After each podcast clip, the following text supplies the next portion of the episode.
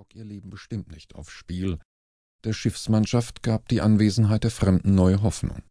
Sie ging mit deutlich mehr Begeisterung zu Werke, ich dagegen bewahrte mir einen Rest Zweckpessimismus. Wenn es gefährlich wurde, bestand immerhin die Möglichkeit, dass sich die netten Alien mit Hilfe ihrer überragenden Technik aus dem Staube machten. Ein Kraftfeld setzte das Schiff langsam in Bewegung und beförderte es dann in den freien Raum. Der Vorgang dauerte nur wenige Minuten, dann gab der Steuermann die Zielkoordinaten in den Bordcomputer ein. In wenigen Minuten wird sich unser Schicksal entscheiden, ertönte Christians Stimme im gesamten Schiff. Wir können uns nicht mehr in unsere gut getaten Städte zurückziehen und alles ungeschehen machen, was passiert ist. Jetzt kennt uns der Feind. Allerdings bin ich mir sicher, dass wir aus der kommenden Schlacht als Sieger hervorgehen. Beenden wir die Herrschaft der Gierigen und beginnen ein neues Zeitalter der Vernunft und der Menschlichkeit. Phonetischer Jubel brandete ihm entgegen. Diese Worte wollten die Nachkommen hören. Sogar die Heag-Talk hatten Gefallen an der Ansprache gefunden. Volle Fahrt, befahl Christian mit ausgestrecktem Arm, und die Triebwerke heulten auf. Irma, die wie immer eine fast unnatürliche Ruhe ausstrahlte, saß in einem Sessel neben den Heag-Talk und beobachtete sie eingehend. Lässig, die langen Gliedmaßen von sich gestreckt, hatten es sich die Fremden gemütlich gemacht, die Sitzelemente passten sich automatisch ihren Körperformen an und garantierten auch ihnen einen optimalen Komfort. Ich habe mich schon die ganze Zeit gefragt, warum ihr so irdisch klingende Namen habt. Wollte ihr mal neugierig wissen. Für Wesen, die aus einer anderen Galaxie kommen, finde ich das schon recht ungewöhnlich. Das ist ganz einfach, begann Lichtschwert zu erklären und entblößte dabei sein Raubtiergebiss. Unsere Sprache besteht aus einer Vielzahl unterschiedlichster Tonfolgen und liegt zum Teil außerhalb des vom Menschen hörbaren Frequenzbereiches. Es wäre unmöglich für euch, unsere wahren Namen auszusprechen. Die Bezeichnung, die wir für uns gewählt haben, treffen sinngemäß die Originale und erfüllen damit ihre zugedachte Funktion. Und warum fällt es euch so leicht, unsere Sprache zu sprechen? Vergnügt jaulten die beiden los, Irma musste etwas ungeheuer Amüsantes gefragt haben.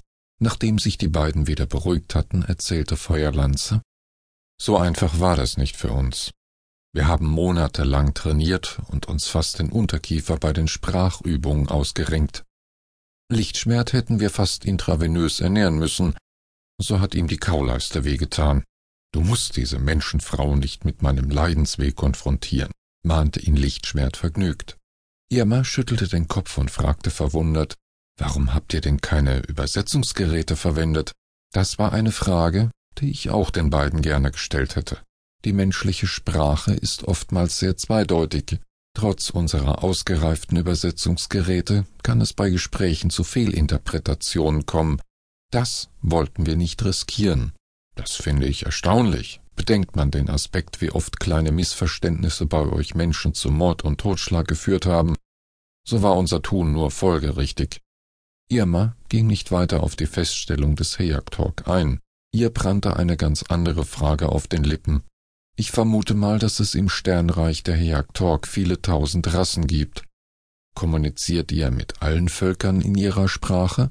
Das wäre auch für den talentiertesten Heyak-Talk unmöglich, verneinte Feuerlanze Irmas Frage. Wir benutzen dazu mikroskopisch kleine biologische Einheiten, die große Datenmengen aufnehmen können.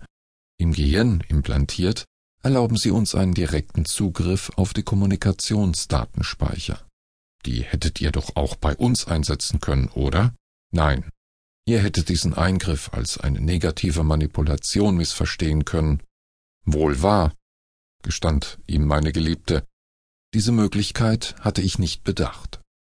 Interessiert hörte ich dem Gespräch zu. Entspannt lagen die leutseligen Kerle auf ihren gemütlichen Sitzgelegenheiten und genossen die Aufmerksamkeit der Menschen. Schnell gewann sie durch ihre freundliche Art die Sympathie der Crewmitglieder.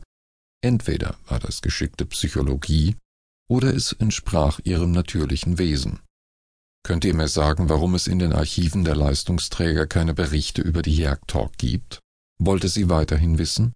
Bei Erstkontakten mit Fremdwesen sammelt sie grundsätzlich alle Daten über Aussehen, Kultur und Technik der entsprechenden Spezies. Daran sind die großen Konzerne allein schon aus geschäftlichen Gründen interessiert. Die vielleicht, aber wir nicht, erklärte der Angesprochene mit